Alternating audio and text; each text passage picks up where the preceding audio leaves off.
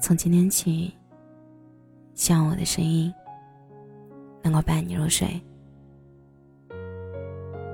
晚上好，我是小仙蛋。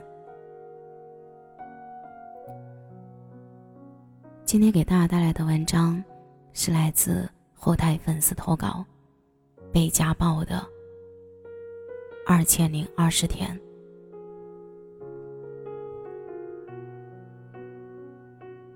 窗外暴雨倾盆，雷声一声高过一声。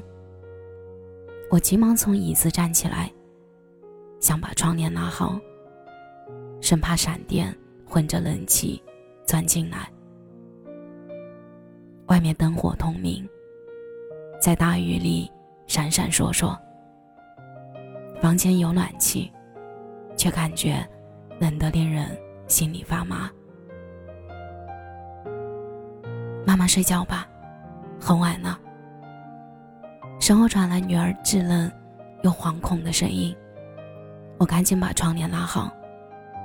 回头看见女儿红彤彤的小脸，这孩子总是懂事的，让我心疼。她抱着几个月的弟弟，在他怀里甜甜的酣睡。现在是晚上十二点，就在几个小时前。我刚经历了一场家暴，可是现在，那个打我的男人，正在家里鼾声如雷，没有一点愧疚。我现在真想骂他个破天荒地，骂他个狗血喷头。只要他打电话来，尽管他打电话来的概率只有百分之一，我爬上床。身上的淤青因为摩擦十分疼，我只得小心翼翼地爬上床。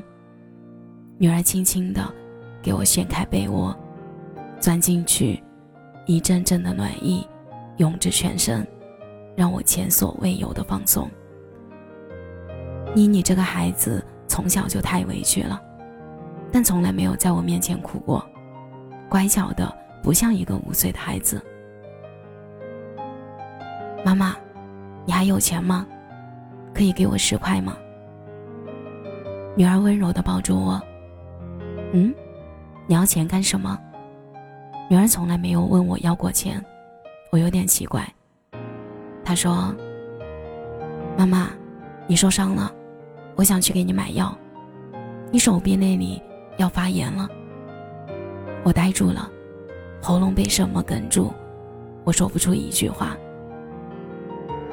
他说：“我们不要回去了，好不好？我已经五岁了，我可以去捡破烂。听别人说，饭店给别人洗碗有五十块钱呢。”我说：“妮妮，你还小呢。”我抚摸着他的头，眼睛发酸。他说：“妈妈，你不要回去，爸爸改不了的，还是会打你。”你把我们送去乡下吧，妈妈，你和我说过的，左奶奶很疼你的，对不对？我说，左奶奶是很疼妈妈，可是，左奶奶和妈妈吵架了，妈妈回不去了。他说，不会的呢，妈妈，你和爸爸离婚，我和弟弟可以跟着你吗？我说，妮妮，妈妈对不起你。我再也忍不住了，眼泪如河水决堤。女儿用手轻轻擦干我的眼泪。我说：“好，妮妮，我们睡觉觉吧。妈妈永远爱你，妈妈会保护好你的。”她说：“妈妈晚安。”妮妮在我额头吻了一下，整个小小的身子埋进被窝里。我把灯关上。黑暗的房间夹杂着窗外断断续续的雷声，压得我透不过气来。闭上眼睛，脑海里全是那个男人面目狰狞的脸。六年多前，那时候我还是一个二十多岁的姑娘，我遇见了黄宁。他温柔、包容、无微不至，让年少的我心思悸动，心怀感恩。在我小学的时候，爸爸妈妈离婚后，都有了各自的家庭，有了他们自己的孩子。我被送到奶奶家。这一送，和爸爸见面，就只有一年一次的春节。爸爸新娶的阿姨在印象里，总是和爸爸如胶似漆，可是，一见我，就不笑了。爸爸总叫我叫他妈妈，可是我从来没有叫过。我也知道，他不喜欢我这么叫。终于，我读完了初中，和所有农村孩子一样，出去打工了。做过很多工作，后来我做起了生意，生意稍有起色。我遇见了黄宁，他给我送饭、洗衣服、送花，和每对谈恋爱的恋人一样甜蜜。他求婚了，也许太缺爱，也许太孤独，我答应了。黄宁说，他妈妈身体不太好，彩礼就给三千块，婚礼从简。奶奶知道了，坚决不同意。我怪奶奶势利眼。贪财，吵了一架，执意嫁进了黄家。婚礼那天，没有一个亲戚到场，可是那时的我仍然相信，他会爱我一辈子。结婚的第一年，节日没有礼物，家务我做，但我挺开心的，就好像自己突然有了一个归宿，天黑了可以回去的地方。不久。我怀孕了，回家做起了家庭主妇，日子平淡游走。我生下了妮妮，可是我明显感觉到，老公有意无意的疏远我。我生下妮妮后，九十五斤到了一百三十斤，肚子上一圈肉，看着油腻臃肿。黄宁回家越来越晚，也很少和我交流。我不开心，但我有什么情绪都不会表达出来。只会默默消化。这种情况一直持续到妮妮一岁多。那天，我带妮妮和她妈妈去街上，她妈妈要去拜访一个亲戚，妮妮有点感冒，我就把妮妮带回家了。结果，他妈妈为了省钱，打了一个无照摩的，在一个滑坡的地方发生了车祸。本来就虚弱的身体雪上加霜，造成双腿瘫痪。他怪我让他妈妈一个人去，如果我也去的话，就不会打摩的，也不会走那条路，也就不会发生车祸。他开始很晚很晚回家，提出分房睡。我每天照顾黄妮妈妈、孩子、家务，我尽我可能的做好一切。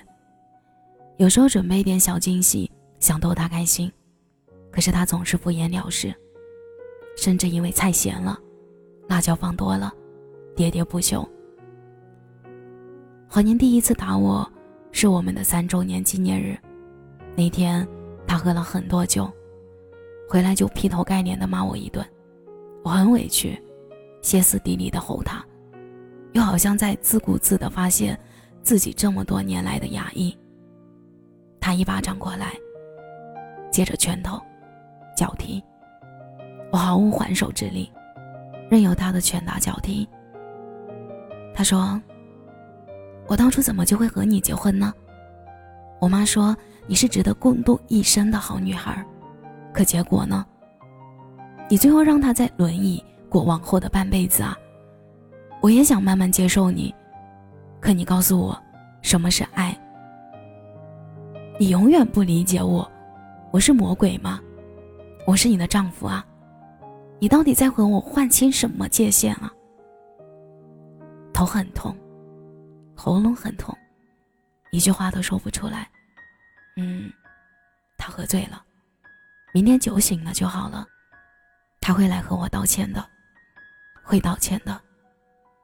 后来，他酗酒、赌钱，三两天不回来，一回来就打我，甚至当孩子的面也打。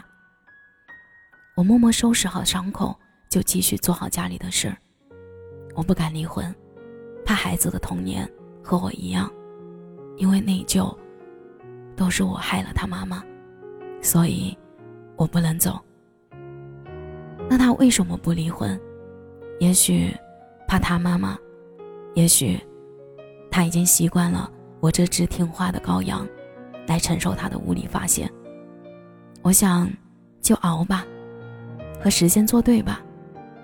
他会有觉悟的一天的。婆婆想再要个男孩子，不久小儿子出生了，他消停了几个月，我出了月子，家暴也随之而来。我精神开始恍惚，女儿一天天长大了，最近总是悄悄帮我做一些简单的家务，不过她很乖。很懂事，你看到她永远不会联想到她鸡飞狗跳的家。婆婆再也看不下去了，她劝我说：“离婚吧。”我说：“我不走。”晚上，外面下很大的雨。周末他不上班，肯定又是喝酒去了。门被踹开，他抓住我的头发，把我从床上拖下来。我穿着单薄的睡衣。他把我甩在冰冷的地上，拳脚相向。儿子在床上哇哇大哭，女儿冲过来把我挡在身后，他骂骂咧咧的去另一个房间。他说：“贱女人，你别指望离婚了，这辈子我不会离，我要折磨你一辈子。”女儿拿来大衣披在我身上，小手擦干我的眼泪。她说。妈妈，我们走好不好？你今天就带我们走，我们会听话的。我说：“宝贝，对不起，妈妈不知道该怎么办。”她说：“妈妈，你不要哭，我长大了，我会保护你的。”看着懂事的女儿，床上哇哇大哭的儿子，我用尽全身力气爬起来，走吧。可是，去哪儿呢？去哪儿也好，只要离开这里。我从抽屉里拿出一百块钱，那是这两天的饭钱。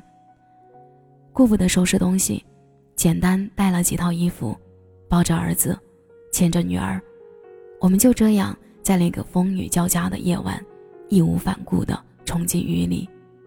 现在，身上只有剩五块钱，我该何去何从？心里乱得很。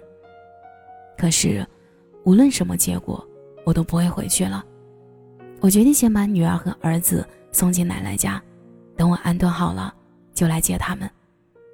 一大早，我拉开窗帘，金黄色的光一下子充满房间，金灿灿、暖洋洋的。我拨通电话，老人家在电话的一头，声音激动的发抖，老泪纵横。以前健壮的奶奶，如今也六十多了。至于黄宁，我告诉他，我现在不想追究过去了，只要女儿儿子归我，无论什么代价，我都要我的孩子。他最终答应了。没有告别，电话一挂，或许这辈子就再也不见了吧。清晨的阳光混着楼下肉包子的香味，悠悠飘来。好几年了，第一次发现，熙熙攘攘的街上那么热闹，街头嬉闹的孩童那么可爱。这是我的故事，过去的过去，未来会来。受过的伤会随时间淡忘，但经历时却痛苦万分。希望你面对亲人爱人的暴力时勇敢反抗，遇到家暴不要害怕。我希望你能正视家暴，家暴只有零次和无数次。冷暴力、语言暴力、身体暴力都不能忍受，能救自己的只有自己。在想和一个人共度一生的时候，看看细节，有些东西是装不出来的，比如对你下意识的关心，比如对你的重视程度。如果你问我离开了后悔吗？以后的日子会怎样？我敢确定的说，不后悔。至于以后怎么样，我们要做的不是天天忧心忡忡，而是应该努力工作，热爱生活，过好每一天。生活不会容不下一个努力乐观的人。愿所有女孩子都能被温柔以待，并懂得爱自己。感谢你的收听，这里是陈年旧事，我是小仙男。节目的最后，祝你晚安，有个好梦。有生之年，愿你没有遗憾。有生之年，愿你笑容灿烂。愿你三冬暖，愿你春不寒，愿你勇敢，愿你平安。愿你没有苦难，活得简单。愿你因为爱情遇到最想要的人，富甲一方，不再被现实所困。愿你前程似锦，不凡此生。愿你千杯不醉，总会有良人相伴。独具慧眼，看透这变幻人间。愿你历经时间，仍是少年。